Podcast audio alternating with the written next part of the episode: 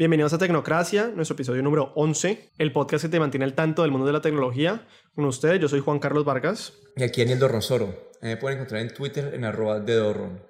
Bueno, el día de hoy les vamos a hacer una recomendación de una aplicación muy, muy buena para aquellos que vayan a, tomar un viaje pronto que se llama Google Trips. Más adelante hablaremos de eso. Y vamos a hablar de la importancia de Google creando o abriendo lo que, la plataforma que ellos ya tenían que se llama Google Classroom para la democratización de la educación en todo el mundo. Y eso es muy útil en Colombia.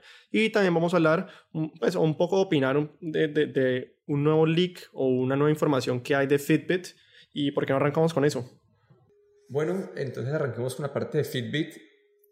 Este es como que la noticia que se filtró hace un poquito de tiempo es que están diseñando un producto nuevo que apunta a ser la actualización del Fitbit Blaze, pero dicen que este año, en esta iteración, le van a meter, eh, van a meter más funcionalidades que ya va a ser más smartwatch y menos fitness tracker. Entonces yo quería discutir con vos, pues, qué es este mercado, como que al final eh, no, es un mercado como que medio niche, ¿no? ¿Cómo dice niche?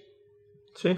Un mercado medio niche y a ver a dónde está yendo, qué es lo que vemos y pues yo quería arrancar como que describiendo lo que es el mercado para mí. Yo veo que hay tres segmentos o tres categorías que están como que los fitness trackers nivel número uno, que es un aparato normal, puede ser un reloj análogo que tiene la capacidad de, de contar los pasos, Puede ser un, un, reloj digital que te cuenta los pasos, funcionalidades muy básicas. Después están los fitness trackers de, desde más alta gama que te pueden medir, eh, que te miden el sueño, te miden las pulsaciones del corazón, te, eh, tienen pues el GPS para contarte los kilómetros o las millas que estás corriendo, el cambio de altitud y todas esas funcionalidades.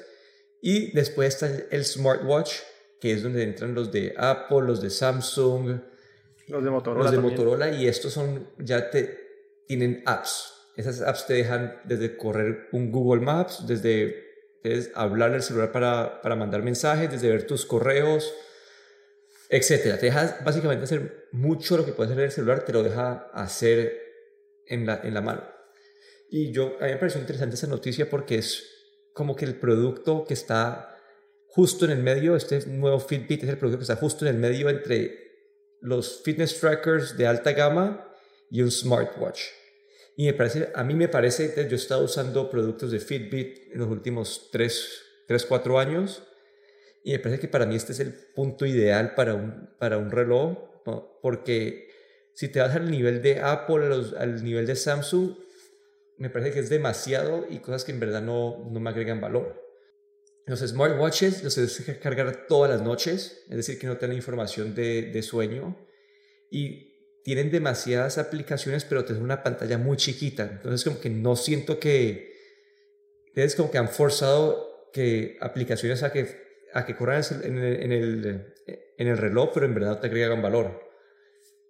No sé vos qué, qué ves del mercado, qué, qué te parece pues yo lo habíamos mencionado en un, episodio pasado que a mí me interesaba, por ejemplo, comprar un smartwatch o un fitness tracker, por ejemplo, para medirle los latidos del corazón, pues a mi papá, por ejemplo.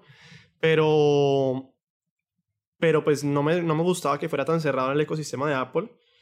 Y, y las otras opciones, pues lo que es eh, Fitbit y todo lo demás, no son muy, pues he visto reportes que no son muy certeros en la información que le dan a la persona, es decir, no certeros a casi que un nivel médico, digámoslo así. Y ahorita veo que el fitness, este fitness de, Fitbit podría salir en 300 dólares, lo cual es más caro que un Apple Watch, entonces no entiendo que, por qué me decís que cierra el gap entre los smartwatches de alta gama y los fitness trackers. 300 dólares es muy caro. Sí, pero bueno, a mí la... Bueno, Es un celular, es un celular. Sí, no, sí el precio de un celular. Está el mismo precio que un test. El Apple Watch creo que arranca en 250, entonces están como que en el mismo rango.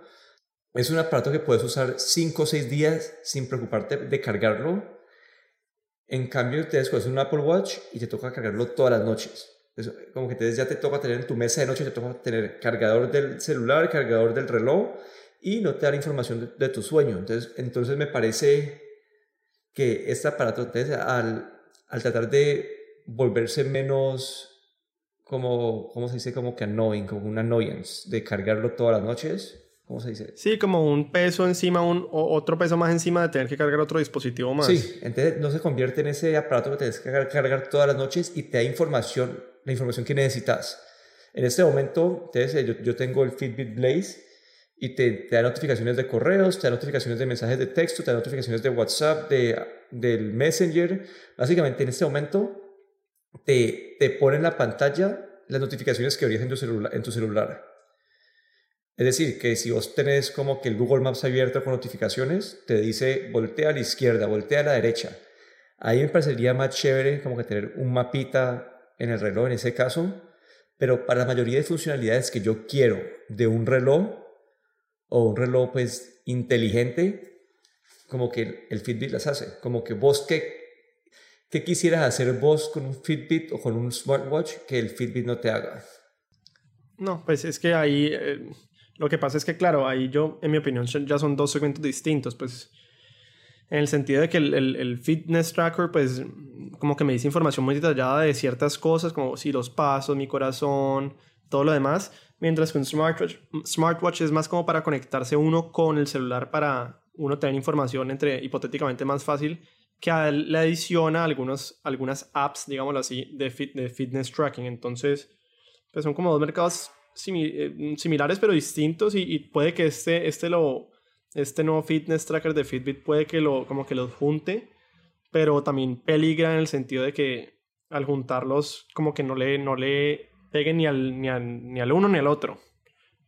Tocaría esperar a ver qué salga pues para probarlo porque como te digo, en este momento me parece un poco ambiguo y 300 dólares pues es bastante por un, por un reloj que no sé cuál va a ser, vaya a ser en términos de mercadeo como su punto de venta principal. ¿Va a ser un fitness tracker? ¿Va a ser un smartwatch? ¿Cuál va a ser su punto de venta pues principal? Yo diría que es el fitness tracker más avanzado que hay.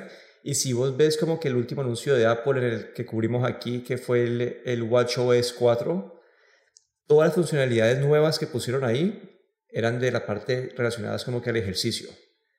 Entonces como que es esto para ese mercado se está yendo para este para este lado, como que el mercado de smartwatch nunca, pues, no ha despegado, no creo que se, no, no creo que vaya a despegar. Y en verdad las personas, las personas que, que les atrae ese tipo de, de, aparato, esa es la gente que está pues metida en el mundo del ejercicio. ¿Y crees que te lo vas a comprar? Yo diría que sí, aunque yo muchas veces, cada vez que veo un Apple Watch, bueno, a mí personalmente el diseño no me atrae mucho, pero cada vez que lo veo me parecería interesante como que comprármelo, probarlo, pues por el hecho que me gusta probar todos estos aparatos pero el simple hecho de cargarlo todas las noches y no, pues, que no me dé la información de sueño, porque a mí en el Fitbit me dice, listo, anoche dormiste mal y me parece interesante vos cómo puedes cambiar tus hábitos con la información que te da.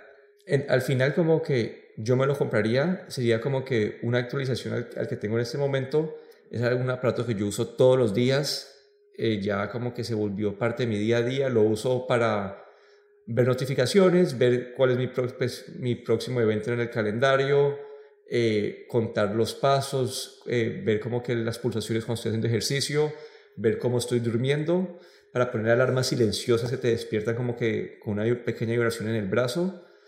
Todo esto lo he estado usando y me gustaría saber pues, si me das un poquito más de información, más integración al celular, me parece mejor. Y ellos dicen que este aparato nuevo también va, te va a durar 5 o 6 días. Entonces, para mí es el, el, siguiente aparato que me compraría, yo creo. Ok, bueno, pues cuando salga tocará verlo bien de cerca y verle las falencias también. No solo los pros, pero también las falencias. Bueno, para todos los que piensen tomar un viaje muy pronto, nosotros les tenemos una recomendación de una aplicación muy muy buena. Si no la han escuchado, es directamente viene desde Google, se llama Google Trips. Bueno, ¿qué, ¿qué, tiene Google Trips que no tienen otras aplicaciones? Pues lo primero es que si uno tiene Google o usa Google o Android y tiene un, más importante ah, una cuenta de Gmail, entonces todo lo que te llegue al Gmail, el Trip se conecta con el Gmail y de una te lo organiza, si es relacionado a tu viaje, te lo organiza todo. Entonces itinerarios de vuelos, eh, reservas de carros, sitios a, a visitar, reservas de restaurantes, mejor dicho, todo te lo organiza adentro de la aplicación automáticamente y además es como muy, muy, me parece como muy didáctica porque es como uno, como que reúne todo lo que uno necesitaría para el viaje, para organizarlo el viaje y ya cuando uno está en el viaje lo reúne todo en la aplicación. Entonces, por ejemplo, la abro y la aplicación me dice esta es la ruta que vas a coger el día de hoy según lo que has reservado. Esto es lo que podrías ver en esta ruta. O, por ejemplo, te da planes. Ah, que eh, quieres ir un plan de bicicleta. Quieres ir un plan de bicicleta. Entonces, estos son los puntos de, de la ciudad en la que estás a las cuales puedes ir. Mejor dicho, como que integra todo y le facilita la vida a las personas que viajan pues, muchísimo y me parece muy interesante para, para que la ensayen. Google Trips se llama. Sí, hay un, algo para notar es que tiene funcionalidad eh, offline, es decir, que vos te la bajas eh, y entonces cuando, para la formación del viaje todo va a ser disponible offline. Entonces si te vas a un lugar donde no, no tengas acceso a internet, va a tener toda la información disponible. Y para mí el diferenciador más grande que tiene esto en comparado pues, a las otras aplicaciones que hay disponibles es que Google va a utilizar el Big Data para darte recomendaciones. Entonces, basado en tus preferencias, en lo que Google sabe de vos, te va a dar recomendaciones de lugares que visitar en tu viaje y eso es algo que no, las otras aplicaciones no tienen, en, no tienen disponible.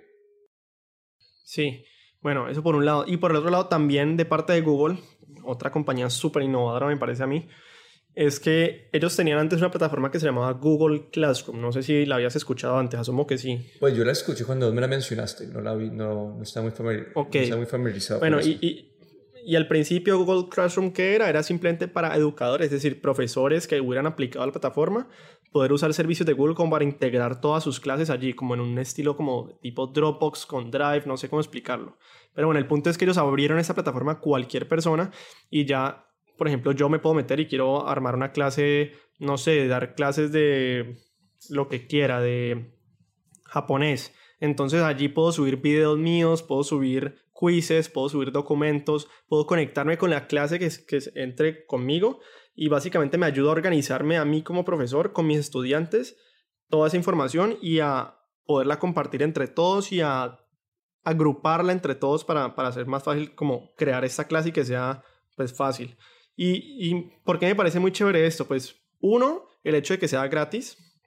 Y dos, pues en términos de Colombia es que aquí desafortunadamente en la infraestructura tecnológica todavía estamos muy atrasados en muchas partes de colegios y esto le puede ayudar pues lo más fácil de conseguir en este momento a los colegios por parte del gobierno es que ellos están donando muchos computadores entonces es muy fácil ya se tiene el computador pero no se tiene la plataforma ahora se tiene la plataforma para que los profesores y los estudiantes puedan tener acceso a, una herramienta como tan poderosa como lo es Google Classroom. Entonces ellos pueden crear, crear clases sin tener que pagar eh, pues por plataformas extras y los estudiantes se pueden conectar allí, inclusive pues hay aplicaciones para los celulares y todo lo demás y entonces hace como mucho, mucho más fácil la interacción entre el profesor y el estudiante. Ah, que necesito crear un quiz directamente ahí. Ah, que necesito mandarle correo a todos, que necesito, bueno, es mejor dicho grandísimo lo que se puede hacer. Sí, a mí lo más interesante ahí es que en cuanto a la funcionalidad en sí, no es lo más innovador. Hay varias compañías que, que hacen esto. Pero cobran, sí, pero es, cobran. es exactamente eso. Son compañías que saben que sus, sus, eh, sus aplicaciones son como que son como que medio únicas y que tienen un cliente que las necesita. Entonces aquí en Estados Unidos vas bajo una universidad, un colegio, y eso cobra, pues le cobra mucha plata a la universidad de los colegios para estas aplicaciones. Entonces lo que está haciendo Google es dándole... Democratizar el acceso. Sí, dando ese tipo de herramientas que mejoran la experiencia del estudiante y de los profesores, la está dando, se la está dando libre de costo a todo el mundo. Sí, y lo otro es que a diferencia de esas otras, de esas otras plataformas, Google siempre está como muy al tanto de la innovación y del diseño y muy en pro hacia el, hacia el cliente. Entonces, ¿qué pasa? Por ejemplo, pues en el colegio en el que yo estaba tenían una herramienta que se llama Moodle Moodle era muy, muy poco amigable de usar, digámoslo así. Como lenta, no era muy, muy bonita en el término de diseño, no era muy fácil entenderla bien cómo usarla. Entonces, esto pasa con muchas plataformas que son pagas, que como son las únicas, entonces pues los colegios las pagan, pero para el estudiante no es muy, no, es muy, no le interesa mucho usarla, mientras que Google, como es tan pro cliente por todos los lados, el estudiante, la aplicación es muy bien hecha, funciona muy bien, es muy fácil de usar, entonces por ambos lados como que están ganando, pues para los maestros, para los estudiantes y para los colegios en general, con esta, con esta aplicación de Google Classroom. Para los que la quieran ensayar, se puede meter a classroom.google.com, es decir, clase en inglés, classroom.google.com, y allí es muy fácil si tienen la cuenta de Gmail ya conectada, crear una clase y pues para que la, la investiguen bien. Y con eso cerramos el episodio número 11. Si les gustó, como siempre lo digo, déjenos sugerencias, déjenos comentarios para nosotros saber qué les parecen los episodios, para saber qué temas tocar. Nos los pueden dejar en cualquiera de sus plataformas favoritas de podcast. Si nos dejan una calificación, hace más fácil que nuestro episodio sea encontrado por más personas, entonces se los agradeceríamos. Y con eso me despido yo. Mi nombre es Juan Carlos Vargas. Y aquí en el Dorron Soro. Me pueden encontrar en Twitter en arroba de Dorron. Muchas gracias a todos.